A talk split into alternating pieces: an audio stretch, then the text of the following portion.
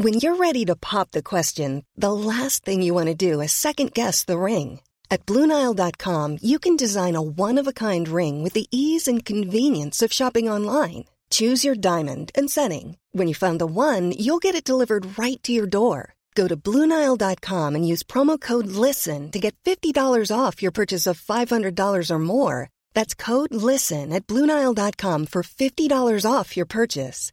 Bluenile.com code LISTEN. Eh. Estamos listos. Eh, estamos Vamos. Ey, ¿Cómo ey, están, ey, ey. Long time no see. No time, no see. Sí. La semana pasada no hubo podcast por culpa de Iker. Ah, y- mira- míralo, míralo. La, la semana pasada Teca me acusó a mí. ¿Por Sí. qué? ¿Por qué me acusaste? No me acuerdo. Eh, ah, porque se te olvidaron tus, tus notas. ¿no? Ah, se me olvidaron las notas bien pendejo. Ahora sí las traigo, mira, aquí están. Eso. Ah, Pero pues ahora yo me toca a mí acusar a Teca porque vamos a grabar el jueves, no se pudo, el viernes no se pudo, el sábado no se pudo. Y hasta hoy. pero bueno, ya estamos listos. Pero aparte ya estamos listos. Pero ya saben que este capítulo Ujú. y este podcast, las cosas tienden a salir Mal. Sí, porque la- ¿te acuerdas que alguna vez nos dijeron así como de, es que se quieren justificar de que le salen mal y que no sé qué y bla, bla, y pues, pues, es la Y realidad. pues sí, güey, ¿no? porque tiene- déjanos en paz. Al menos somos sinceros, ¿no? Hacemos lo mejor que podemos. Hacemos lo mejor que podemos. Obviamente no vamos a decir somos la verga, ¿no? Porque ya de repente Somos van a decir como, no mames, no es cierto, está de la verga su audio. Sí, ¿no? mira, por ejemplo, tomen por ejemplo el día de hoy, ¿no? Nos El sentamos. Teca se trajo las nuevas luces del estudio con los tripiés, con los cables, compramos los nuevos stands para los micrófonos, Las el memorias. sillón, las memorias, las las, cámaras. luces RGB, la pantalla negra, la pantalla negra, La güey, pantalla verde. la pantalla verde. O sea, estábamos a nada, amigos, a nada. los tripiés, las cámaras, ya estábamos así enfocados en las cámaras y de la nada 3, 2, 1 se nos apagan las cámaras y dijimos, güey, ¿por qué?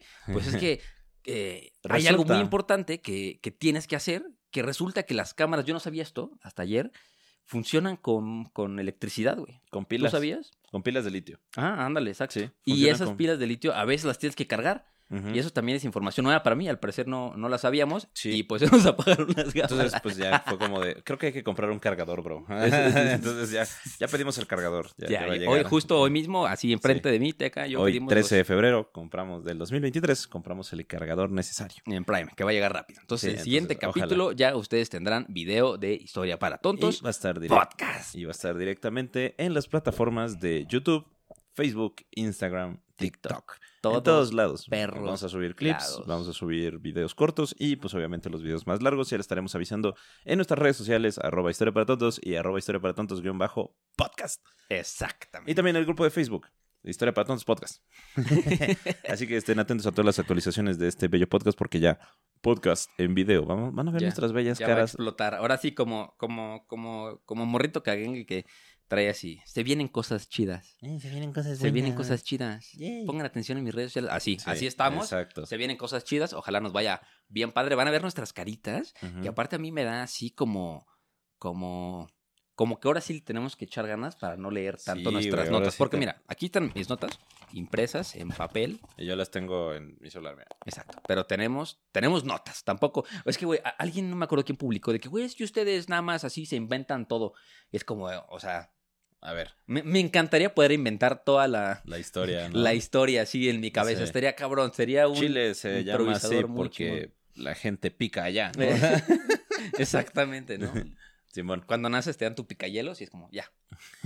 Ahora picas. Muchas gracias. ahora picas. Sí, no, Sí. o sea, a ver, una cosa es que la información que leamos la leemos de una manera acá más cagada y todo, pero sí hacemos nuestra investigación. Sí, sí intentamos hacer una Y investigación ahora que previa. nos, van a, que nos van a ver, pues trataremos de leer menos. Sí, Y trataremos de hacer un mejor Sí. esfuerzo para todos ustedes. tenemos que estudiar.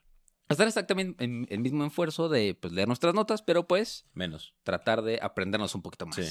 Sí, para los que ya son los, los old del, del podcast, se acordarán que eh, hubo un tiempo que intentamos grabar, pero la verdad no nos daba tiempo para poder eh, editar el video, porque la neta es una chinga. No, y, y también gracias Y- a los Patreons y es gracias- que podemos ya pagarle el editor, sí, porque la editora que teníamos antes y se nos marchó rompió el corazón. Y se marchó. Ah, huevo, chismecito. ¿Quién sabe el chismecito? Tengo, tengo un... Vayan al solo lo voy a dejar con que tenemos un español soltero en México. Nada más, nada más lo vamos a dejar así. Culo el que llore. ah, Ah, pues sí, perro, sí tienes el. Empires en la compu, Sí, güey. sí. Ah, vamos a jugar. Hay que echarle. Sí, hay que Deberíamos darle. hacer una jugarreta de Age of Empires de tontos. Ah, un torneo de chido. tontos. Un torneo de tontos de Age of Empires. Uh. Pero bueno, y que qué temazo nos traes el día de hoy. Uh, así sin intro, así de huevo. Ah, sí, perdón. ¿Así lo hacemos o no lo hacemos? No, no, vamos a hacer el intro luego de brayarnos más y luego ya empezamos. Ok, Perfecto. perfecto. Increíble. Entonces, mira, y después de cinco minutos empieza el podcast. Qué bueno, qué bueno. Ah, como debe de ser, ¿no? Entonces, amigos, bienvenidos a otro bonito capítulo de Historia para Tontos, su podcast en el que dos carnales platicamos de historia para hacerlo para ustedes un poquito. Mira, ese, vamos a hacer una nueva dinámica. Ok. En vez de que digas ameno, tienes que decir cualquier adjetivo que se te ocurra. Ok. Somos dos carnales que platicamos de historia para hacer la historia. Ya no me acuerdo del intro. Para hacerlo para ustedes un poquito más. Guapa. Uh, interesante. Ay, chulada. Exactamente. Sí, Y, guapa. pues el día de hoy les venimos a platicar la historia que de hecho tiene mucho que ver con la historia que le contamos la semana pasada, Antepasada. antepasada. Antepasado. Bueno, el capítulo pasado. ¿no? Antepasado. Porque el pasado fue el de Nacho, güey. Ah, tienes toda la razón. Sí. El pasado fue de, Sí, el antepasado. El De- antepasado. Del Fritz. de- del Fritz. Como un chingo de memes chidos. El día Sí. de hoy les vamos a platicar de la guerra del Pacífico. Yeah. No la guerra. Es que, bueno, en Estados Unidos tienen dos guerras del Pacífico. Una es The War of the Pacific y otra es The Pacific War. Ok. Y los, los mexicanos, los hispanohablantes, nada más tenemos un nombre para las tres guerras que hubo en el Pacífico, ¿no? Una fue la que fue entre Estados Unidos y Japón durante la Segunda Guerra Mundial. Pero esta no es esa. No. Esta es la guerra que es, pues, entre los países de Chile Bolivia.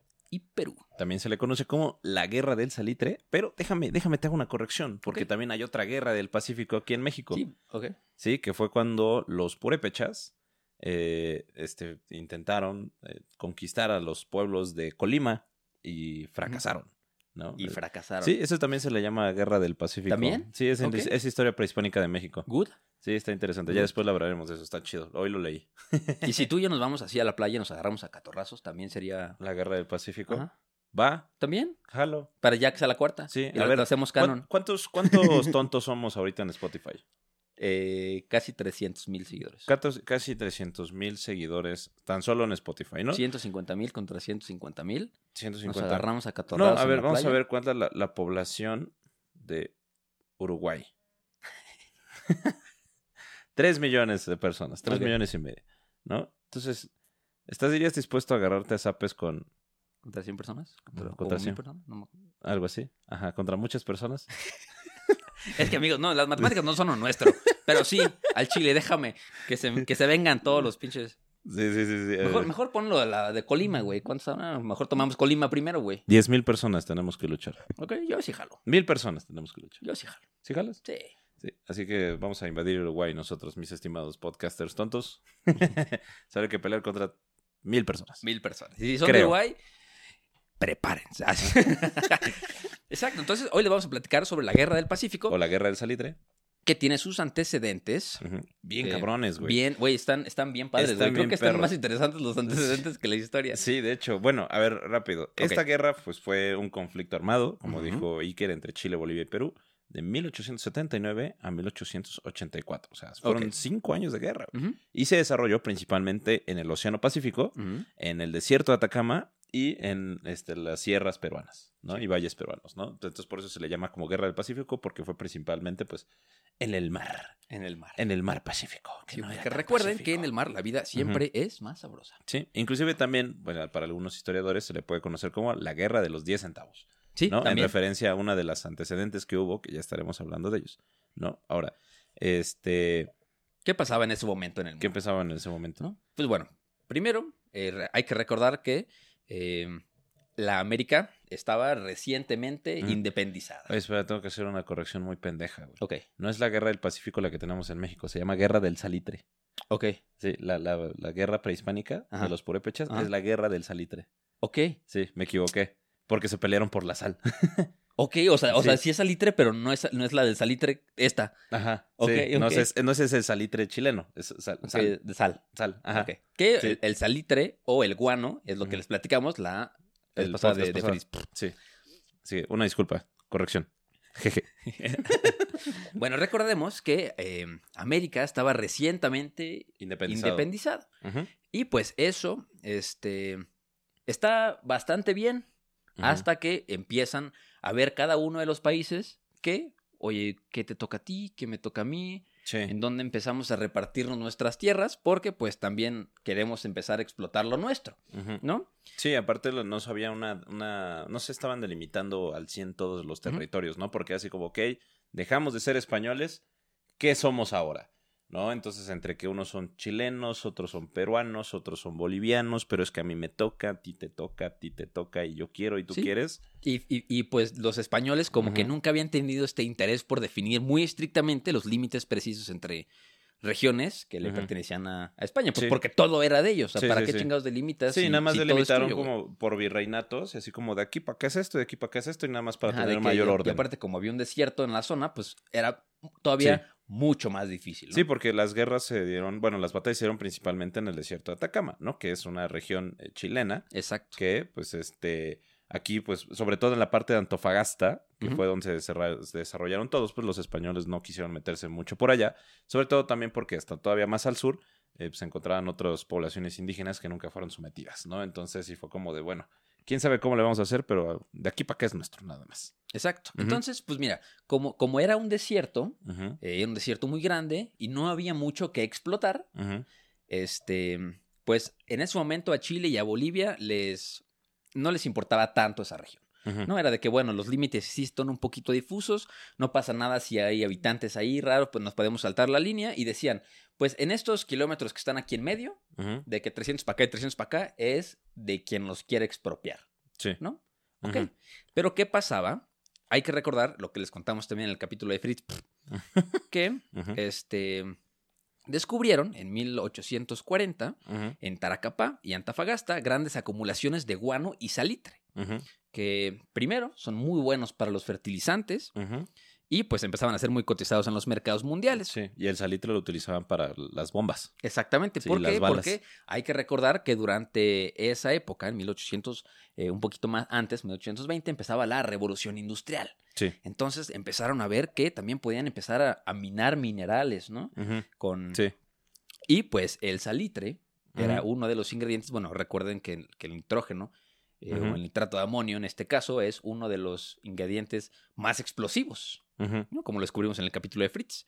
Sí. Entonces, pues empezaron a empezaron a decir, oye, pues esto está bastante bueno, tenemos que tratar de, de que Pues, sea nuestro, De recuperarlo, ¿no? de recuperarlo. Sí, porque aparte, o sea, ya empezó como esa carrera, eh, pues, económica entre esos, sobre todo entre estos tres países, ¿no? Que era Bolivia. Chile y Perú, ¿no? Porque compartían territorios y todos querían, pues, llevarse la minita de oro, porque como lo dijimos en el capítulo pasado, bueno, de Fritz, este, el guano empezó, el guano y el salitre empezaron a adquirir tanta, tanto poder económico que ya también en todas las potencias, pues, querían pues, un cachito, ¿no? Un- uno de esos pedazos. Inclusive, pues, eh, lo que fue la, la reina Isabel II de España intentó también tener otra vez acercamientos tanto con Perú como con Chile para tener un beneficio mayor de la explotación del guano Ajá. porque y, de- y del salitre, porque también la- en ese entonces las potencias europeas pues, se dieron cuenta que sí, que los países de América del Sur ya estaban, ya eran independientes, pero pues que tenían tan, tan mala administración, tanto económica y política, que ellos se aprovecharon. ¿no? O sea, Sí. eso también condujo pues, a muchísimas guerras, de- como por ejemplo la guerra del Paraguay, este, la invasión de el Reino Unido a Argentina y cosas así, ¿no? O sea, o sea, bueno, eh, lo que también lo que querían pues, los europeos era como explotar esto e intentaron pues fortalecer sus relaciones con los recién países independizados y pues tú como recién país, güey, de repente es- ve- ves que, este, ¿cómo se llama? Ves que pues una potencia europea rica te está ofreciendo dinero, pues no le vas a decir que no. Y si le puedes Exacto. ofrecer más, pues sí, sí, sí, y más, y más porque era también un...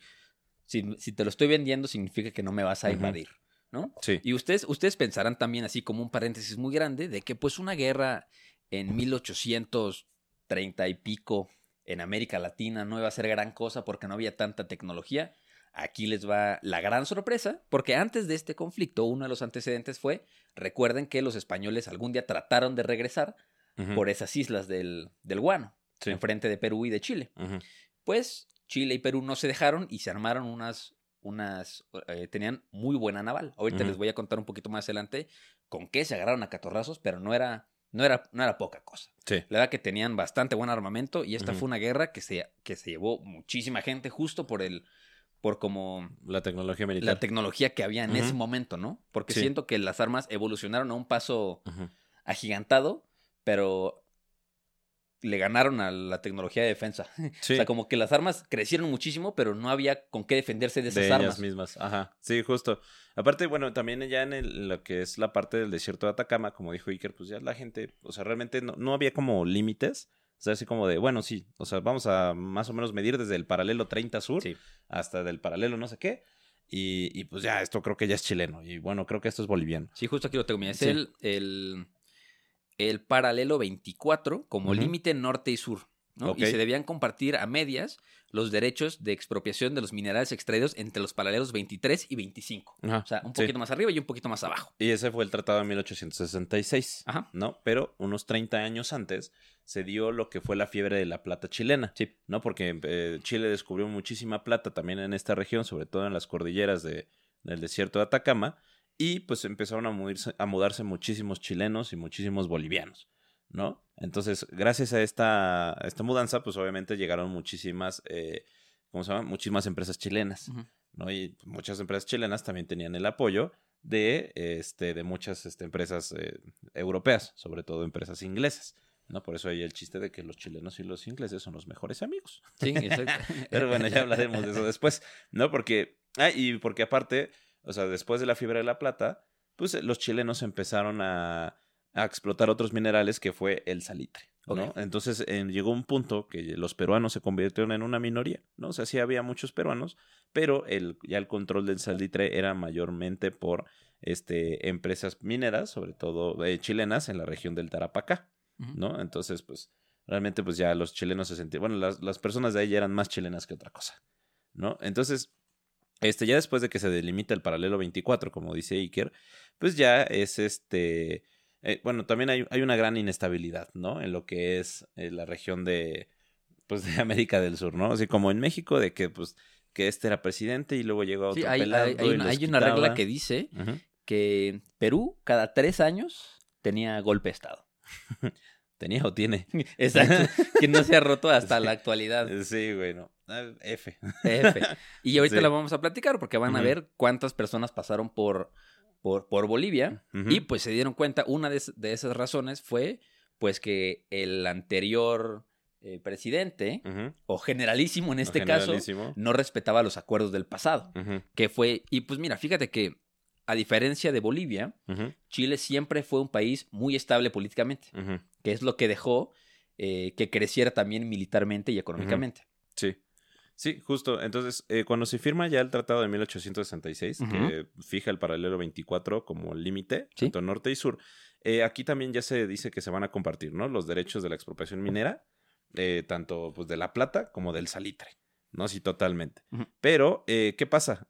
Como hay una gran inestabilidad dentro, por ejemplo, de Bolivia, este, es derrocado el gobernador Mariano Mar- Melgarejo, Me alegré. ujú. Ajá, derrocan al, al, al gobernante Mariano Belgarejo, que fue el que firmó el acuerdo de 1866 eh, y cae en 1871 y pues este sube al poder mi tocayo Agustín Morales. Agustín Morales. Sí, llega, llega el Agustín Morales y dijo como de, "Mm, sí, ese tratado no me gusta, ¿no? Sí, no, es, no. no es benéfico. Es neoliberal. Sí, no, entonces es así como que Chile dice, ok, güey, no liberal, pendejo.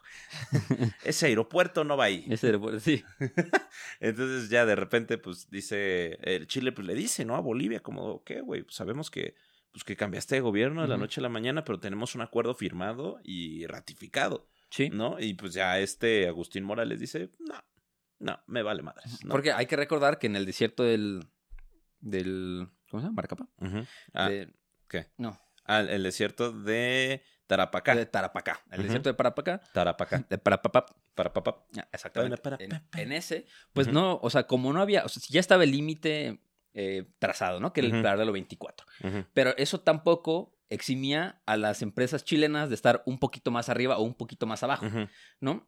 Entonces, lo que también decía este güey es que, ah, pues, ¿sabes qué? Tampoco te quiero respetar el límite, mi bro. ¿no? Las empresas que están de- del lado de al que le corresponde Bolivia, pues, mi, expropiese, literal, ¿no? O sea, de Sí. que eh, eso, eso también, este, empezaron a decir. Entonces, ahí empezaron las tensiones entre, Entre Chile y Bolivia. Entre Chile y Bolivia. Sí, porque inclusive, o sea, se había acordado que si iba a haber algún problema, o sea, esto se tenía que resolver pues con mediaciones, ¿no? O sea, realmente que se tenía que, pues, que resolver también con una mediación internacional, pero pues ya al final Bolivia dijo, bueno, está bien, no queremos pedos, o sea, queremos, vamos a otra vez este, discutir, ¿no? El tratado de 1866, ¿no? Ujú. Y define minerales, por ejemplo, lo que son los yacimientos de, de plata, Ujú. el mineral de caracoles, donde ya los dos estaban extra donde los dos países, eh, tanto Bolivia como Chile, estaban extrayendo los minerales.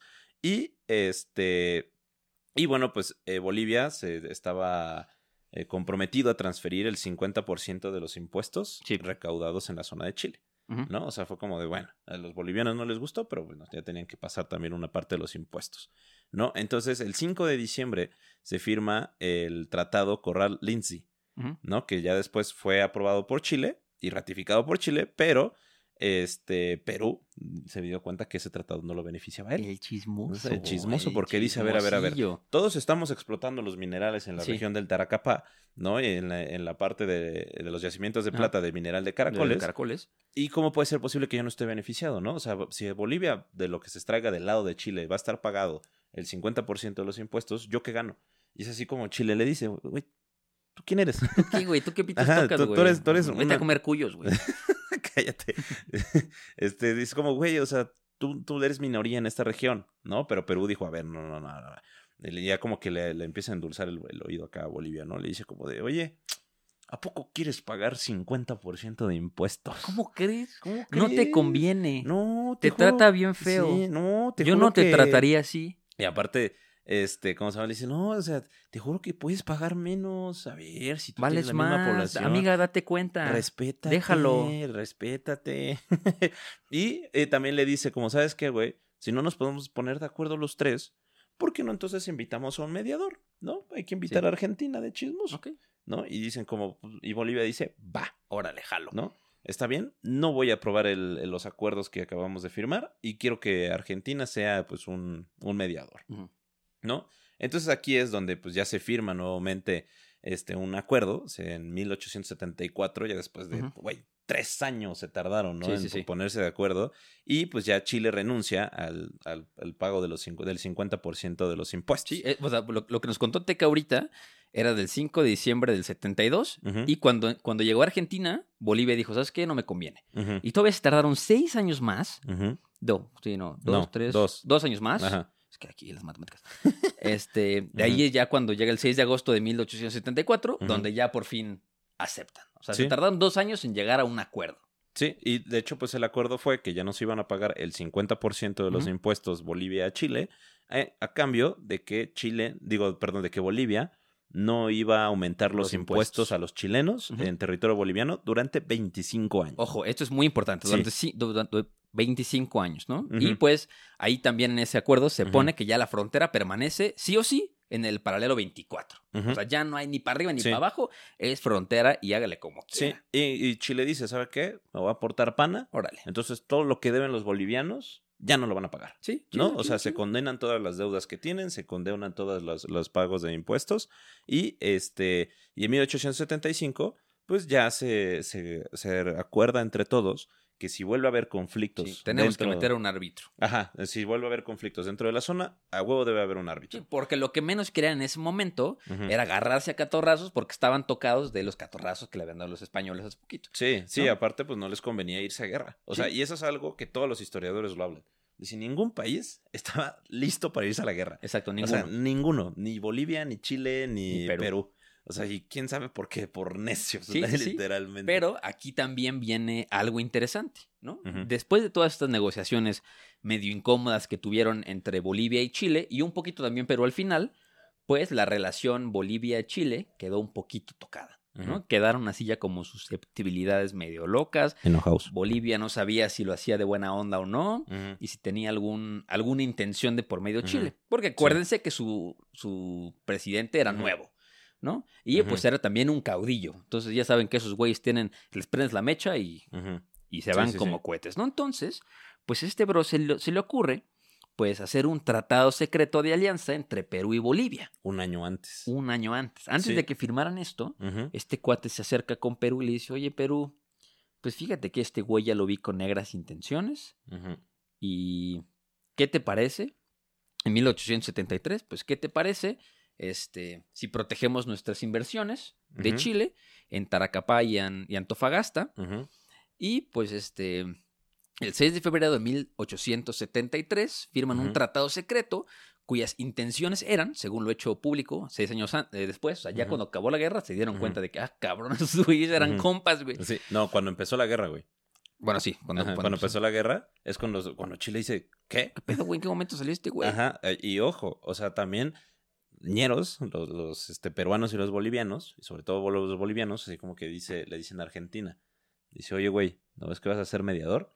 Dice Simón, dice, ven, vente, vente acá a los güey. Dice, ¿qué quiero, quiero yo? ¿Quieres un trío? ¿Qué te parece un trineo?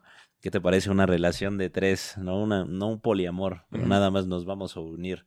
Vamos a hacer una relación. Te voy a robar de, mi, de casa de tus papás. Exacto, así, y le dicen, le dicen a Argentina, güey, pues mira, nosotros tenemos pensado. ¿no? O sea, lo que es este, tener una, o sea, un, un tratado de alianza contra. Chile, y la neta queremos unirte porque sabemos que tú tienes pedos con Chile por el estrecho de Magallanes y la Patagonia, Sí, sí, sí. ¿no? Y Argentina dice, va, Pinches, y dice, dice ok, está bien, sí me voy a unir al pacto, y se une también Argentina al pacto en 1873 Ujú. Con eh, la promesa de apartar, hacer, hacer un, aparte, o sea, la Cámara de Diputados chileno no solo Sí. lo aceptó, sino lo ratificó Sí. de manera secreta, güey.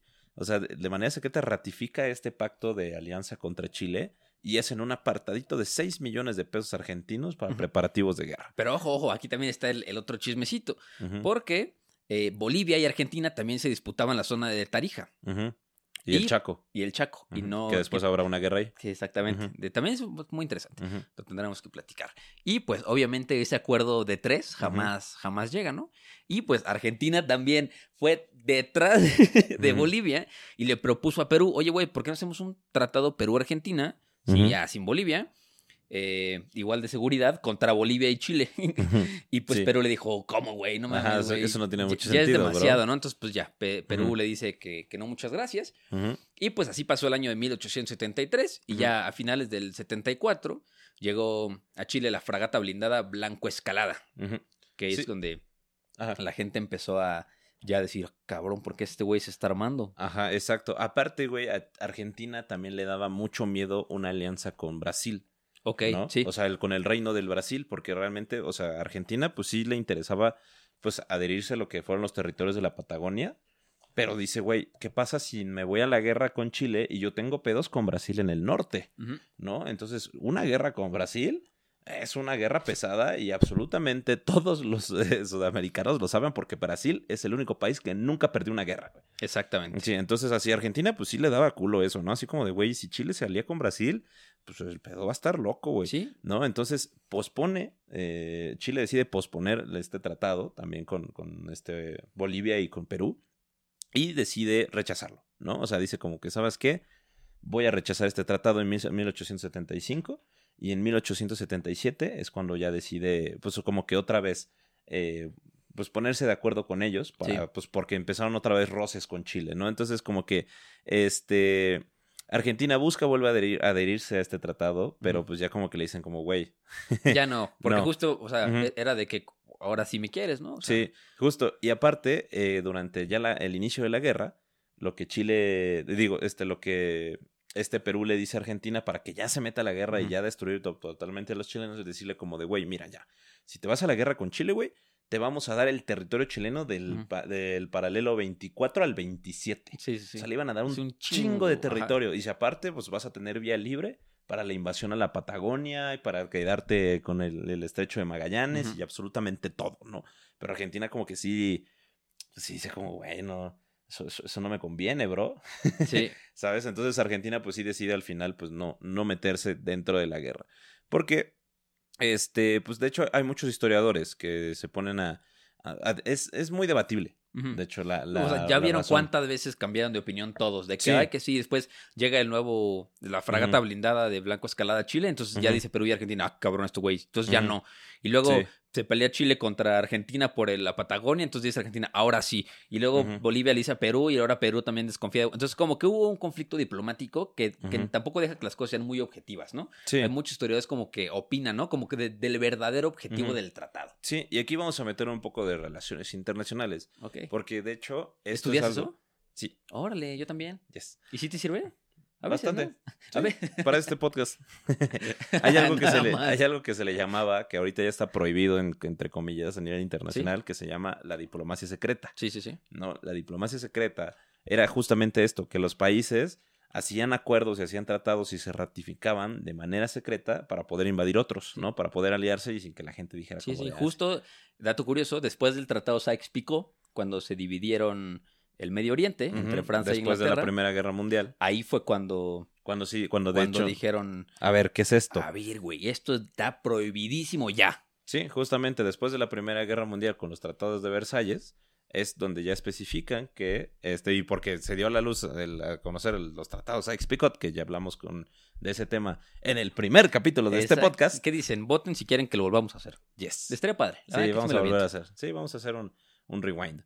¿No? Entonces, eh, pues justamente ya es cuando dicen en 1919, como de, güey, bueno, 1919-1920, cuando dicen, ¿saben qué, güey? La, la diplomacia secreta prohibida. Exacto. O sea, ya, no, no por, se puede. Por, por un carnal que se llamaba Woodrow Wilson. Los 14 Exacto. puntos de Woodrow Wilson. Y aparte fue porque, pues justamente porque no invitaron a Estados Unidos a los tratados Sykes-Picot, ¿no? Sí, porque si no, seguiría igual. seguiría igual, pero como no invitaron a Estados Unidos en la Se repartición del pastel, se pusieron celosos. ¿no? Exactamente. Entonces, pero bueno.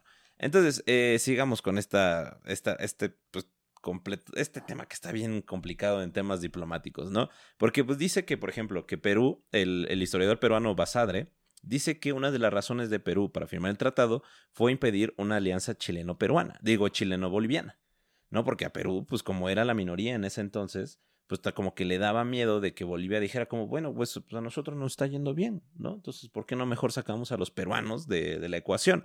¿No? Pero, pues, eh, también, o sea, va a estar un poco más complicado porque dice, entonces no tiene tanto sentido, Sí, sí, sí. ¿no? Que, este, pues, que, que Bolivia, no tiene tanto sentido porque Bolivia y Chile se llevaban mal, güey. Sí, o sea, justo ¿No? aquí dice que, que algunos historiadores lo consideran, primero, unos, obviamente, seguramente depende de la nacionalidad o la orientación que tenga el historiador, pues lo, lo consideran legítimo, defensivo y circunstancial. Otros lo ponen como agresivo y secreto. Otros ponen como que era inevitable, ¿no? Pero pues, mira, hasta la fecha siguen siendo discutido. eh. Sí, ¿cuál- el- ¿cuáles fueron el- las verdaderas el- razones? Exactamente. Y pues Sí. si hasta la fecha lo discuten los historiadores, créanme que en Historia para Tontos podcast no se la vamos a decir. Ahora sí que vamos a, vamos a hacer una recapitu- recapitulación y ustedes díganos cuál creen que es la más, la más, bueno, la más acertada, ¿no? Sí. A ver. Entonces, tenemos historiadores que dicen que la guerra, bueno, que el conflicto se dio porque Perú, y es un historiador Sí. peruano, dice Ajá. que Perú intentó incitar a Bolivia a hacer la alianza contra Chile secreta porque le daba miedo que Bolivia y Chile este, hicieran una alianza en contra de En los contra peruanos. de Lima. ¿no? Porque, Sí. pues, inclusive, pues, este, Bolivia le dio la región de Arica a, a Chile y, este, y también pa- parte de Antofagasta, ¿no? Entonces, y de hecho Chile, pues, siempre le decía que los iban a tratar muy bien a cambio de lealtad, Ujú. ¿No? Que le, inclusive durante la guerra les dijeron lo mismo los chilenos a los bolivianos. Paremos la guerra, güey. O sea, a- tengan lealtad hacia los chilenos y nos vamos a llevar de huevos todos. Sí. No nos vamos a llevar muy chido. Pero esa es una. ¿No? Otros dicen que pues fue por todos los pedos que habían dentro de. Bueno, que no había respeto dentro de este, los bolivianos dentro del territorio chileno y viceversa. ¿No? Otros dicen que fue también por la mediación de Argentina, porque Argentina tenía miedo de este de que Chile se fortaleciera y las disputas territoriales que tenían en la Patagonia y el, el estrecho de Magallanes. Sí. ¿no? Otros dicen, y yo del otro lado, ¿no? De que por qué sí se unió Argentina o por qué no se unió Argentina, Sí, ¿no? justo. O sea, de que también pone aquí de que el, el interés de Argentina era que se diera el tratado Perú-Boliviano para... an- lo querían, querían ese tratado antes de que Chile recibiera sus, sus acorazados, sus barcos acorazados. Sí. eh, pues a fin de poderle exigir a, a Chile pacíficamente el sometimiento de- al arbitraje de sus pretensiones territoriales. O sea. Argentina quería meter ar- arbitraje internacional en disputas que tenía contra Chile, pero sabía perfectamente que si a Chile le llegaban sus acorazados, le iba a declarar la guerra a Argentina porque tenía superioridad Sí, marítima. Claro. Y aparte era la parte de la Patagonia, que pues, Sí. si tienes un pinche acorazado, llegas y Sí, entonces, y, y voy a citar, dice, algunos historiadores peruanos y bolivianos califican esta guerra como justa, defensiva, circunstancial y conocida por Chile desde su origen. O sea, que desde que existe Chile iba a haber pedo. Sí. No, pero algunos historiadores chilenos evalúan el tratado como agresivo contra Chile provocando la guerra y diseñada para tomar el control por parte del Perú del salitre boliviano y ocultar a Chile, ¿no? Y dejar totalmente fuera Chile en la parte económica del salitre. Pues aún, aún realmente no se sabe muy bien, ¿no? O sea, porque, y, y la, bueno, la invitación de Argentina es lo más, eh, lo, como lo más controversial, ¿no? Porque no se sabe por qué no se unió la guerra. Sí, ¿qué pitos tocas aquí, güey? Ajá. Exacto, güey. Eh, que le tocan los cojones, nada más, ¿no? y, y pues, ¿por qué siempre, a pesar de que Perú le estuvo invitando, güey, le hizo ojitos y ya durante la guerra le dijo, güey, neta, vete a la guerra, güey. Ya, güey, Ya, güey. Tres contra uno, güey. Sí, en el sí, sí. futuro le vamos a hacer lo mismo a Paraguay, ¿no? O sea. y, de- y ya, pues de repente Argentina siempre se negó. O sea, siempre, siempre se negó sí. a entrar a la guerra, a pesar de que le ofrecieron los territorios de la Patagonia, le ofrecieron los territorios de Salitre, le ofrecieron los territorios de La Plata. O sea, y Argentina decía, no. Nel, güey. Yo creo que es porque le da miedo Le una alianza con Brasil. Sí, sí, sí, sí, sí, sí. Sí, la neta. ¿No? Bueno, bueno.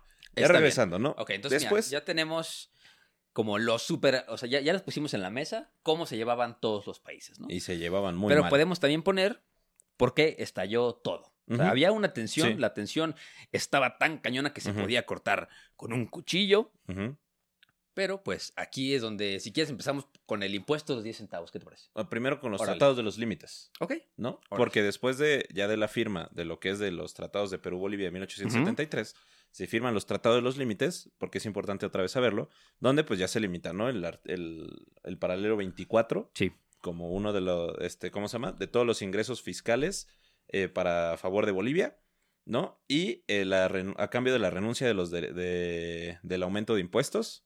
¿no? Por 25 años, ¿no? Y el artículo 4 prohibía, y esto es muy importante, prohibía explícitamente el aumento de impuestos a las empresas chilenas durante 25 años, ya que los derechos de exportación pueden agravar los que puedan grabar los minerales explotados en la zona, a que se refieren los artículos anteriores, o sea, la plata, el salitre, el guano, no excederán actualmente vigentes y los ciudadanos y la industria capital chileno no estará sujeto a otras contribuciones a las que ya existen. Las disposiciones de este artículo tendrán una duración de 25 años, ¿no? O sea, entonces ya firmado Hiring for your small business? If you're not looking for professionals on LinkedIn, you're looking in the wrong place. That's like looking for your car keys in a fish tank.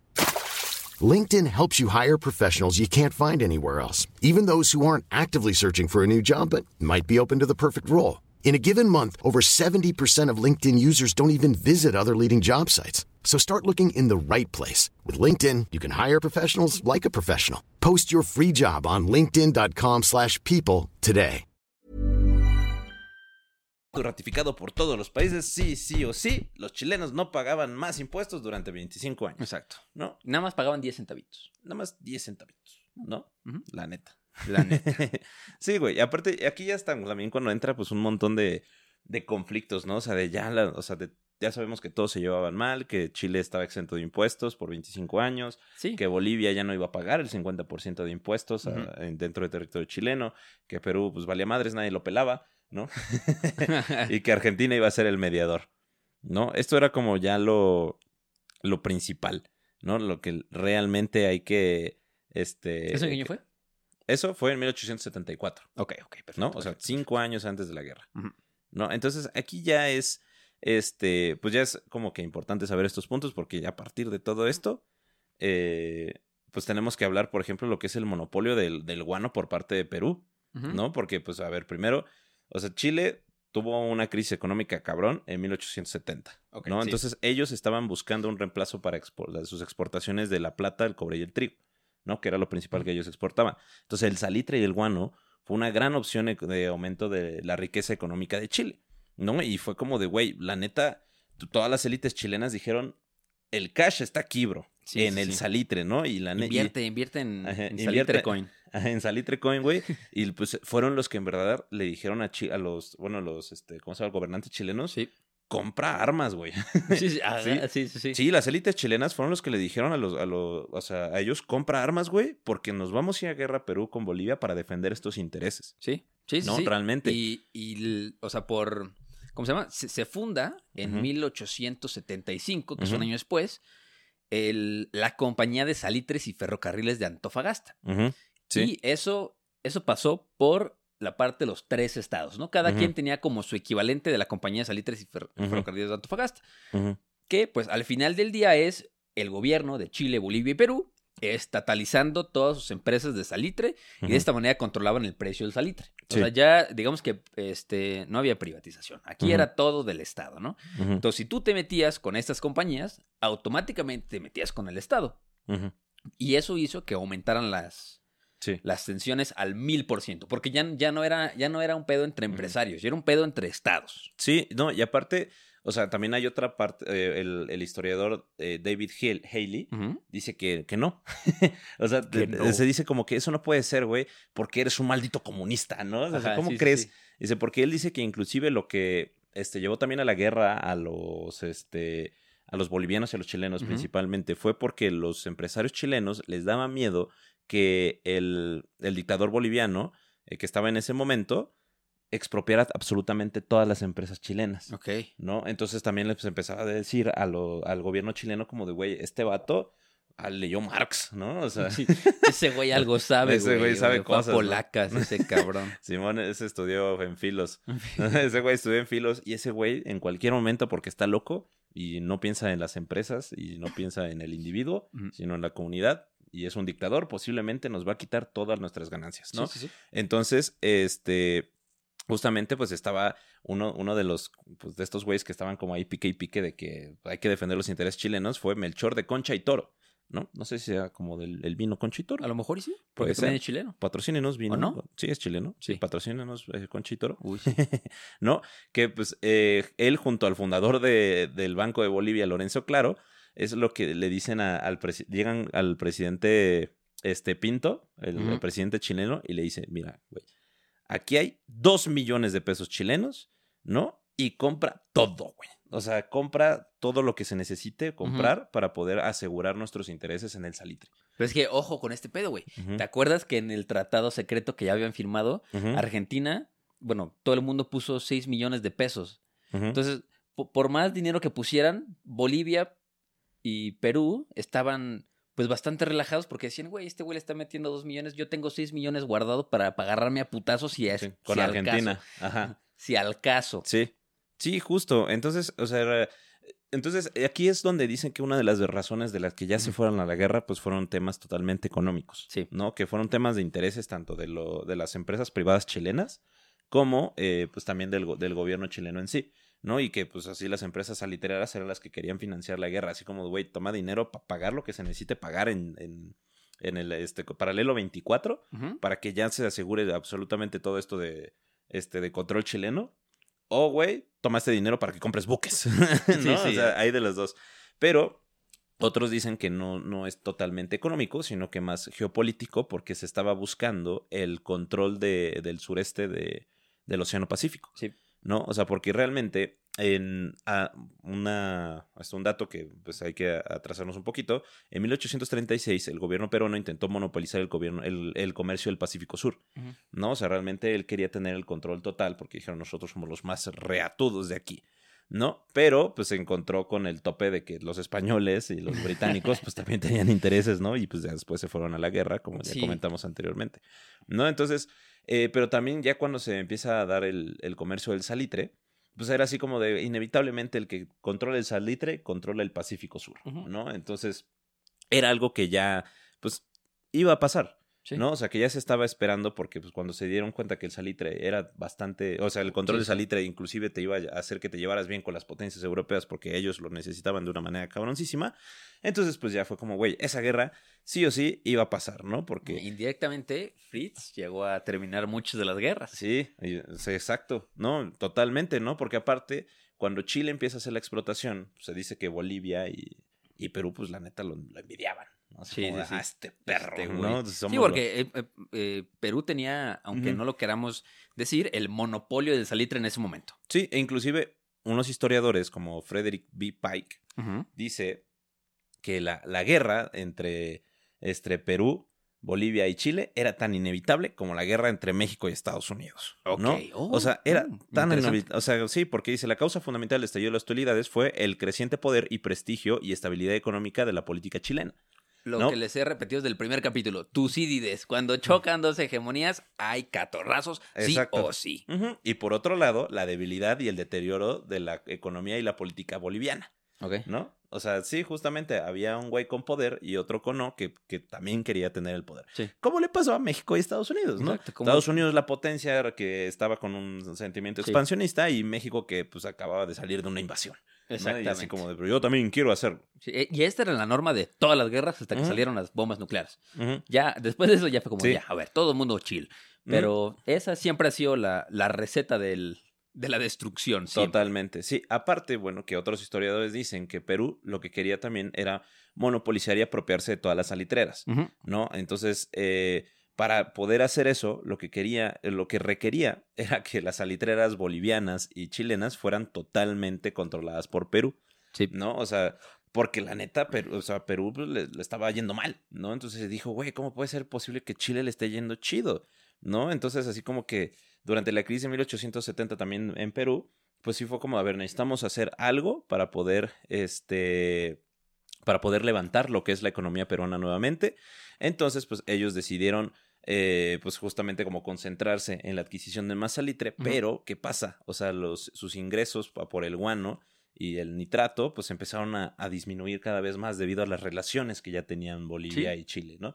O sea, porque ya se estaban llevando como bien. Sí. Ese, pinche, Perú fue el, el, que andaba el- picando, el ¿no? Picando, sí. Porque aparte, justo como ya les comenté, este, el proyecto del gobierno peruano se tenían que enfrentar contra la compañía de salitres y ferrocarriles de Antofagasta, que era una empresa chilena que radicaba en Valparaíso, pero aquí está algo muy interesante que a lo mejor también fue un gran contrapeso para Perú.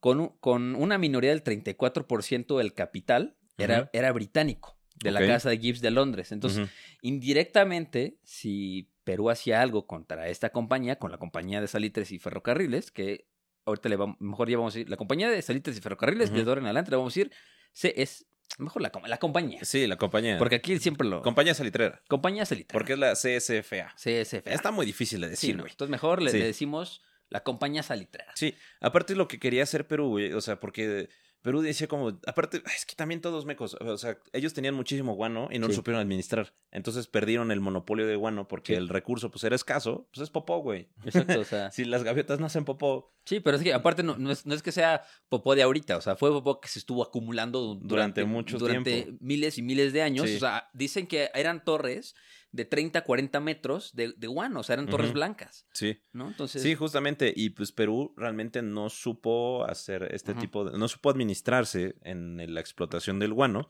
Y e inclusive se empezó a endeudar muchísimo.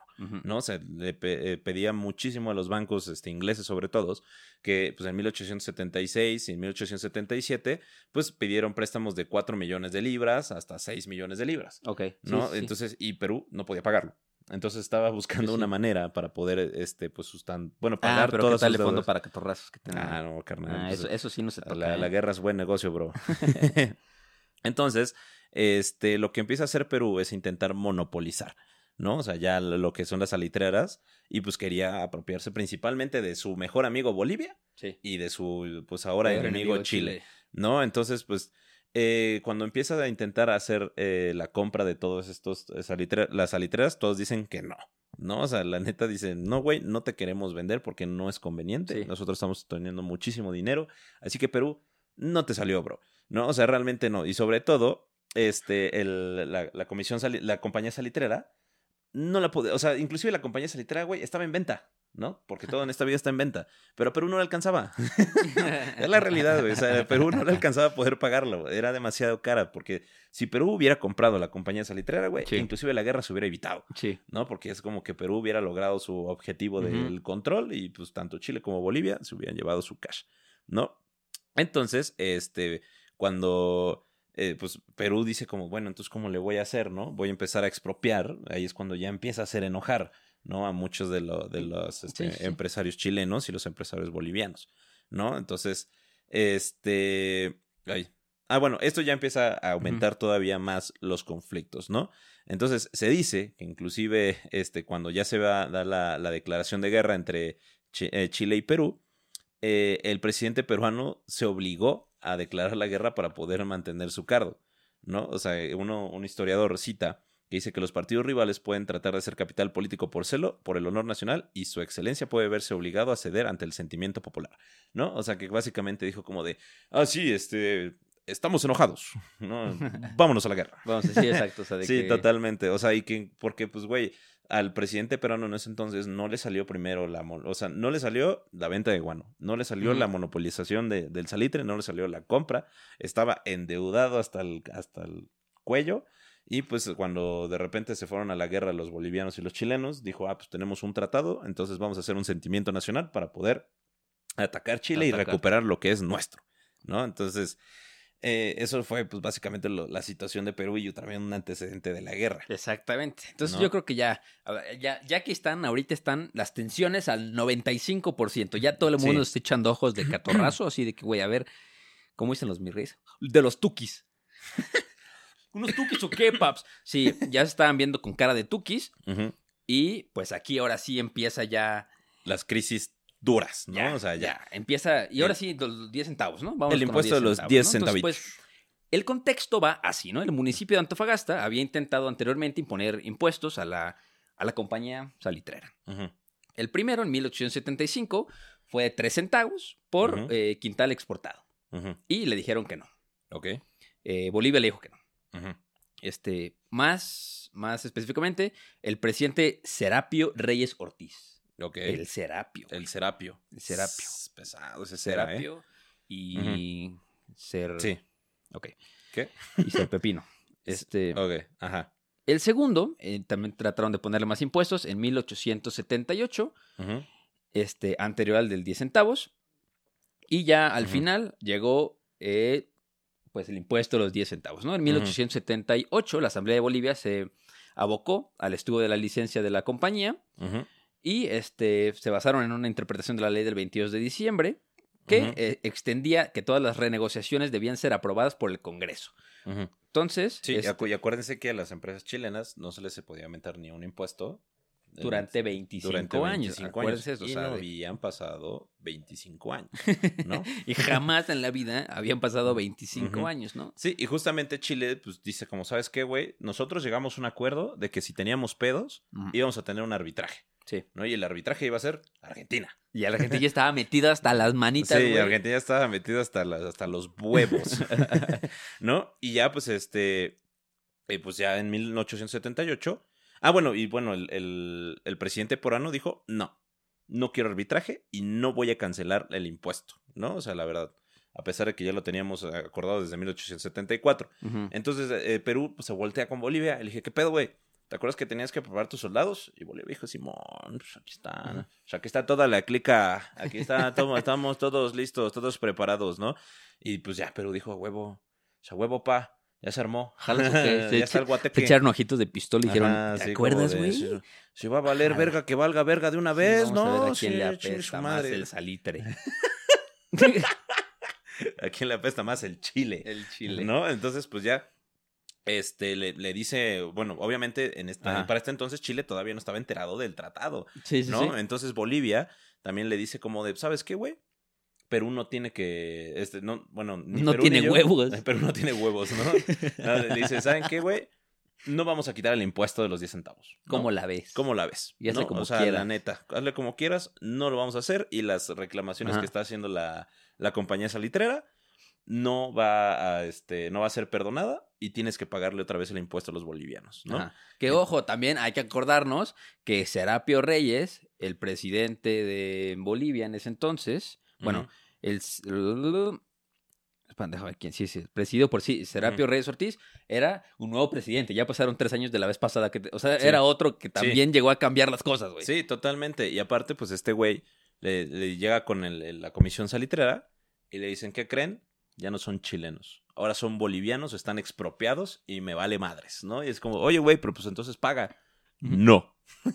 Exacto, ¿No? entonces pues ahí fue cuando Chile empezó a mandar a sus tropas Sí. para cubrir a sus empresas. Sí, no, y espérate, aparte el, el 11 de febrero, pues eh, confisca las propiedades de la comisión salitrera Ujú. y el 14 dice como la voy a vender.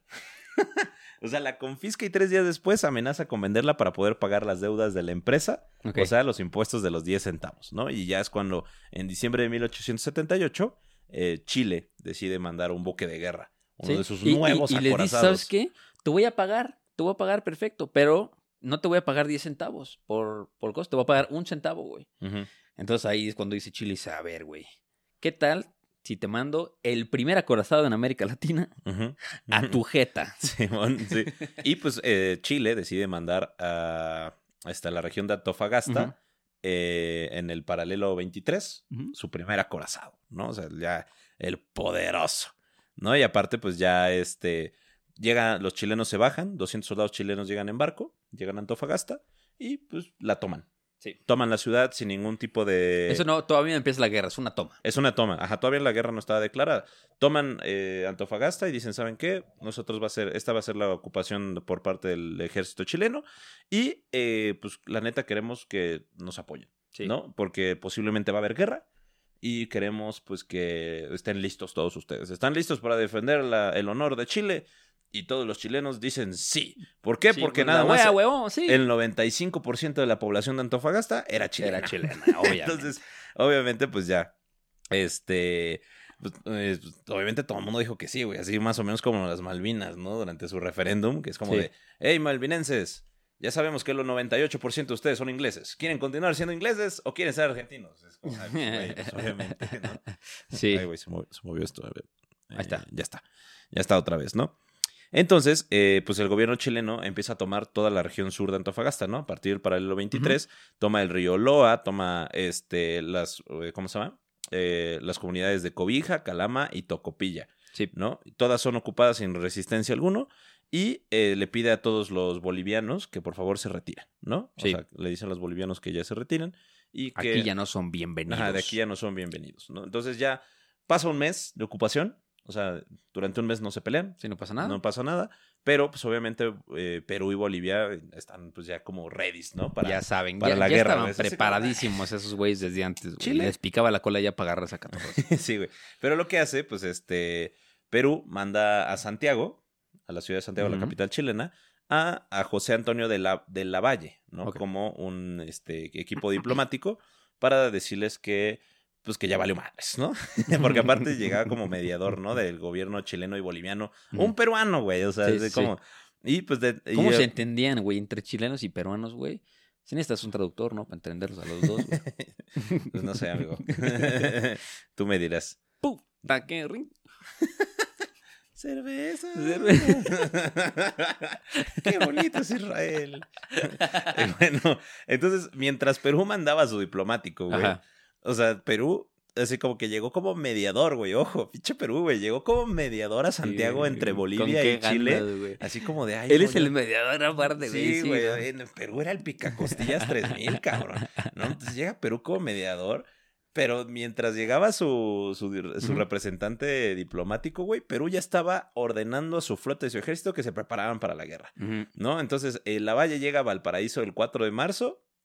El 27 de febrero, este, se, se avisa a los bolivianos, ¿no? Que pues ya se está, bueno, el presidente boliviano este, ya avisa a toda la comunidad boliviana que la región de Antofagasta estaba siendo ocupada por los chilenos y que por favor eh, estén listos para la guerra y alzarse en armas, ¿no? O sea, apoyo patriótico. Sí, totalmente. justo. Y, y también, o sea, que ya, ya sabemos como la posición de todos los países que estaban inmersos en la guerra, que era. Chile, Perú, Bolivia y Argentina. Argentina como de una manera un poco más Bambal- eh, tras bambalinas. tras bambalinas. A ver, viendo qué pasa. Pero pues en, en América Latina, en general, la, la situación se limitó nada más a, a observar, ¿no? Por ejemplo, en Argentina, el presidente Nicolás Avellana manifestaba una simpatía por la causa de los aliados, pero mantuvo una neutralidad porque sabía que también le podía tocar a él, ¿no? Sí, que si se lleva la guerra con Chile, seguramente Brasil se iba a meter. Exactamente, ¿no? O sea, gran parte igual de la opinión pública de Brasil, incluye el emperador Pedro II y su corte, simpatizaban con Chile, al punto, aquí va lo, lo divertido, al punto de que el gobierno chileno se enteró del Tratado Secreto de 1873 gracias a la gestión del embajador Juan do Ponte Ribeiro, que hizo llegar una copia del acuerdo al gobierno. El gobierno chileno envió también una misión a Ecuador, donde mientras los guayaquilenos simpatizaban con Perú, los quiteños adherían a la posición chilena. O sea, de que todo el mundo en América Latina dijeron, sí, iba a estar bueno los Va catorrazos, pero, chido, ¿no? pero yo no voy a hacer nada. Sí, porque como se ve que van a estar Yo, yo veo a Canelo de Triple G agarrarse a zapes. Sí. Sí, seguramente los dos me partirían la madre. Pero yo le voy al Canelo. Pero yo- exacto, pero yo voy al Canelo. Sí, güey, sí. Bueno, y para esto, pues ya el 27 de febrero, también el mismo día que ya el presidente este boliviano pues anuncia que por favor se preparen para la guerra, hacen y firman una autorización formal de declaración de guerra contra Chile, pero no se, no se anunció el 27 de febrero, sino que se anunció hasta el 1 de marzo. Acabas de decir algo del... ¿Qué, qué pasó el 14 de febrero, güey? El, este, pues tú no vas a hacer nada, bro. No, porque pues mañana, si, mañana, si están escuchando este podcast el 14 de febrero, pues fue hoy, hace, ¿cuántos años? 2023, Ujú. Menos menos 1800, ¿qué? 79. 79. Hace ciento, hoy, hace 144 años, ¿qué pasó? Se agarraron a zapes, güey. Se agarraron a Bueno, eh, no, estaban viendo, no. estaban a punto de agarrarse zapes. Estaban a punto. Sí, estaban, la- eh, la parte del... La pre- de estaban en el previo. Estaba tomada. Ajá, Tomaron Taracapa. Antofagasta. Antofagasta. Sí, o sea, ya estaban en el previo, estaban en el, en el pregame. En el pregame. ¿no? Exacto. Ya, ya andaban en, en acá. el lobby. En el lobby. Estaban en el lobby, así, en el countdown, así, cinco, cuatro. Sí, güey, ya estaban, En el, porque- en el avión, así del Sí. Warzone, ¿no?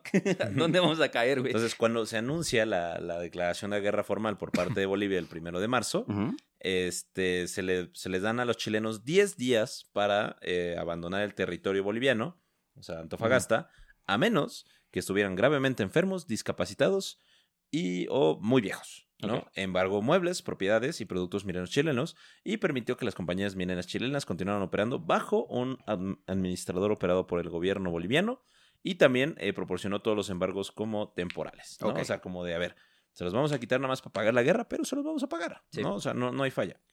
Este, en- desde Chile, bueno, y ya en, en Chile, el mediador peruano le dice a Chile que, pues, que ya se, que se retiren de Antofagasta, ¿no? Y que, pues, que acepten que es un territorio totalmente boliviano y que, este, que se iban a repartir el territorio entre tres, ¿no? Pero que Bolivia no iba a garantizar cancelar el nuevo impuesto y tampoco se iba a garantizar el cese de los embargos a las empresas chilenas.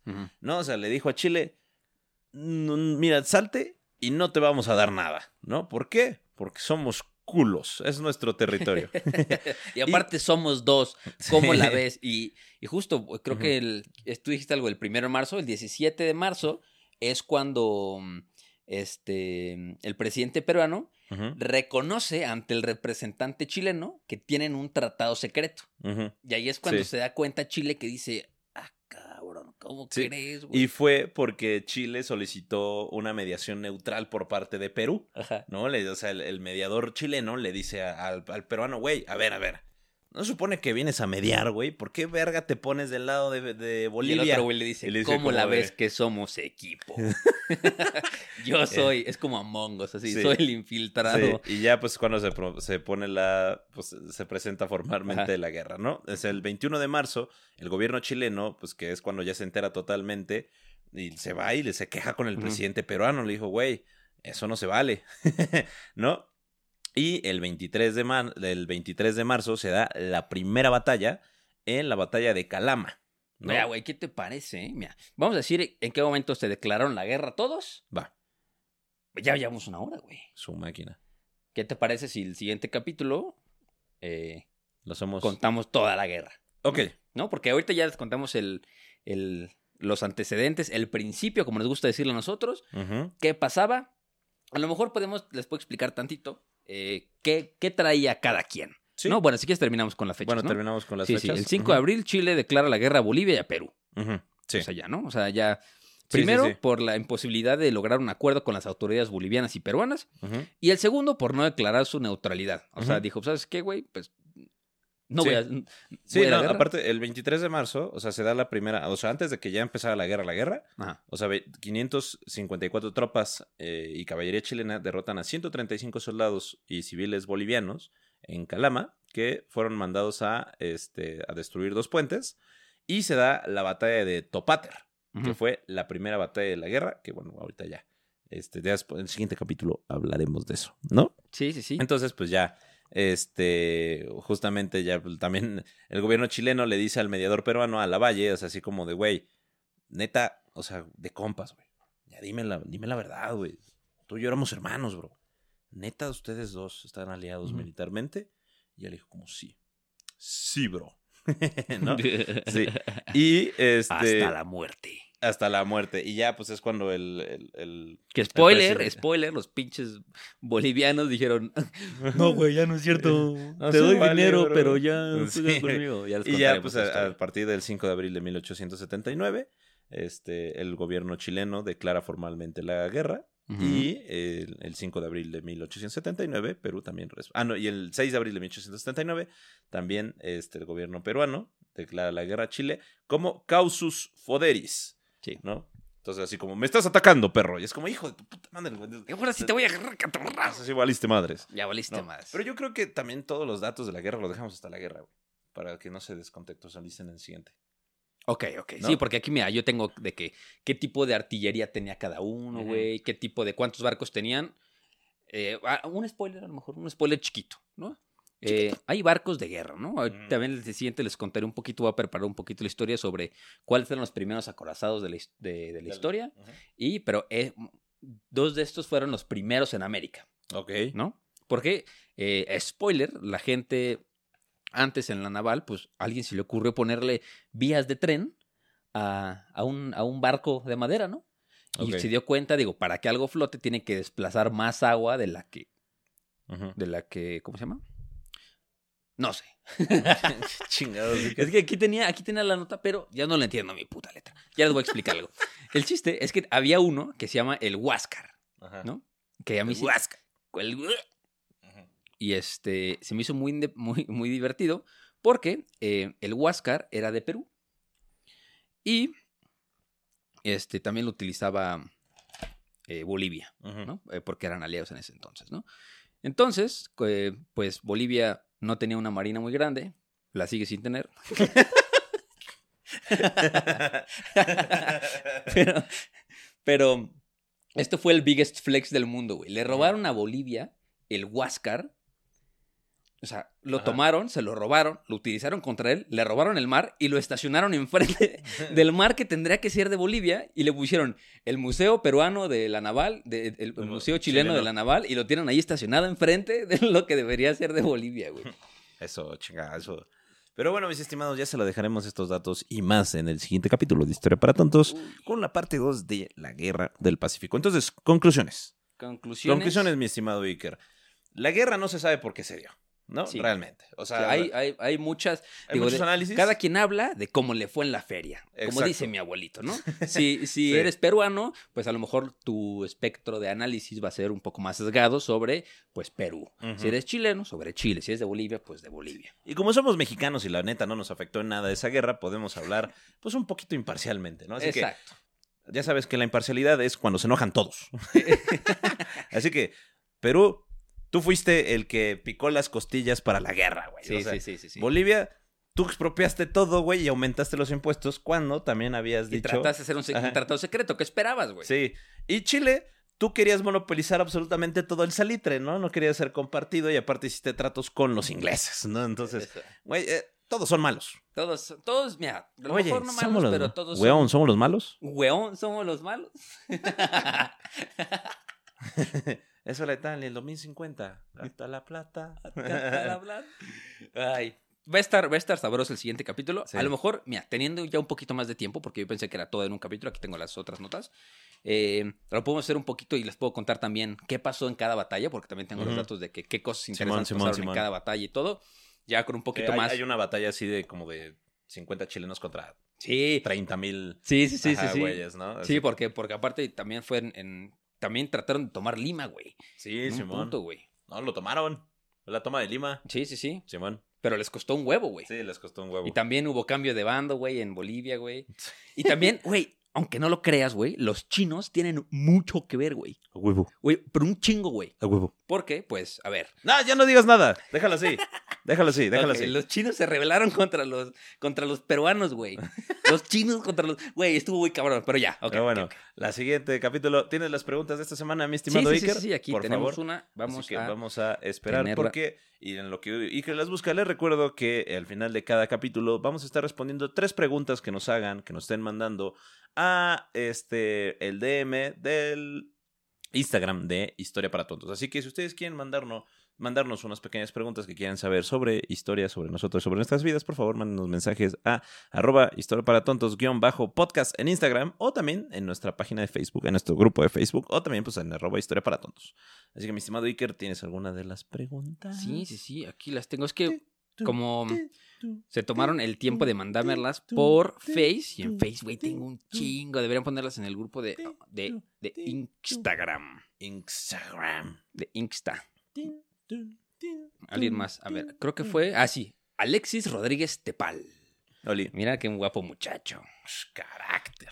Dice, Hola, pregunta para uno de los podcasts. ¿Creen poder hablar alguna vez de la historia de Saladín Ayub, mejor conocido como Saladino? Saladino. Uy, sí, pa. Sí, güey. el- Sí le puse de que- Fatimie. Sí, era Fatimie, creo que sí. Ajá, Fatimí, ¿no? Fatimí. Bueno, Eh, eh, el conquistador. Saladino. Sí, el que ¿Sabes los cristianos tengo no pudieron muchas contra él? ganas ¿Quién? de platicar? ¿A quién le tengo muchas ganas? Este. A Megan Fox. No, oye, está bien fea, güey. No, Ey, no, no hay mujeres feas. Ok, solo, tú no las consideras atractivas. Exactamente, ¿sí? exactamente. Muy Por bien, favor, Iker. exactamente. No seas macho, no seas fifas. Muy bien. Gracias por esa corrección. ¿Sabes a quién yo le traigo ganas? a mi morra. Muy No, bien, a ver, muy bien. ¿sabes a quién le- Mira, mira, mira, este güey hijo de perra.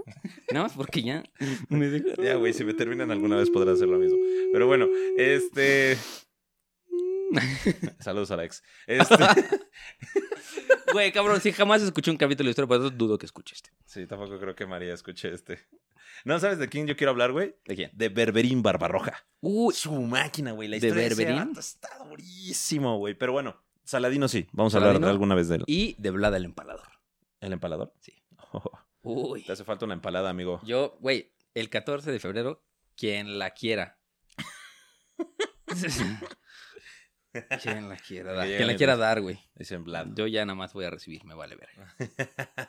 Está bien, amigo. El punto es disfrutar. Sí, sí. Mientras sí, lo sí. disfrutes, no hay nada más. Exactamente. Aquí dice, dice, dice. Otra dice, pregunta. dice- Ah, también tenemos que mandar un gran saludo a Vivian.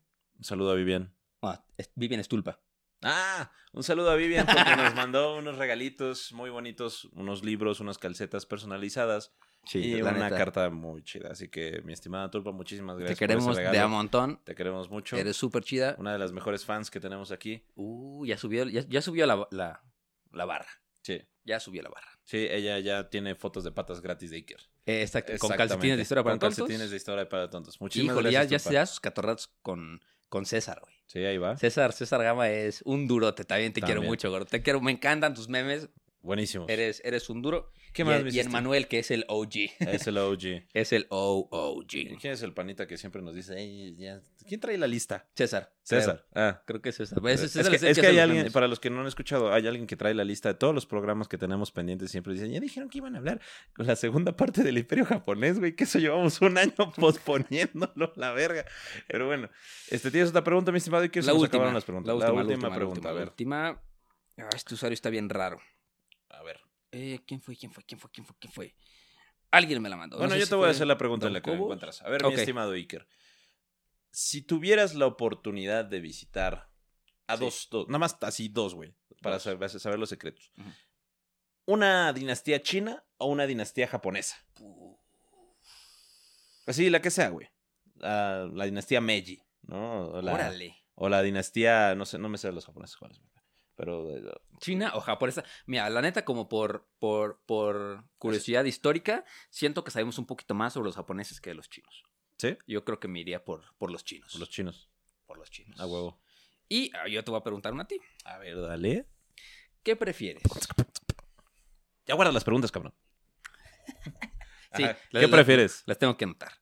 ¿Qué prefieres? Este. mm, ¿Terminar el capítulo otra hora de una vez? Ajá. ¿Ahorita? ¿O decir las fuentes del capítulo? Las bueno, fuentes, entonces ¿no? la guerra de Chile, eh, hagan de cuenta que pues... No, pero la- decimos, decimos las fuentes, güey, mejor. Sí, decimos las fuentes. Está bien. Miren, mi fuente principal es... Ah, va. no le puse pa- Ajá. ah, se la creyeron. Bueno, acuérdense, amigos, que no hay historia, si no hay uno. Güey. Eh, nos vemos, raza. Muchísimas gracias. Nos vemos en el próximo capítulo. Espérenlo. Ya se va a hacer grabado. Ya lo vamos a grabar. Bye. Se los juro. Bye.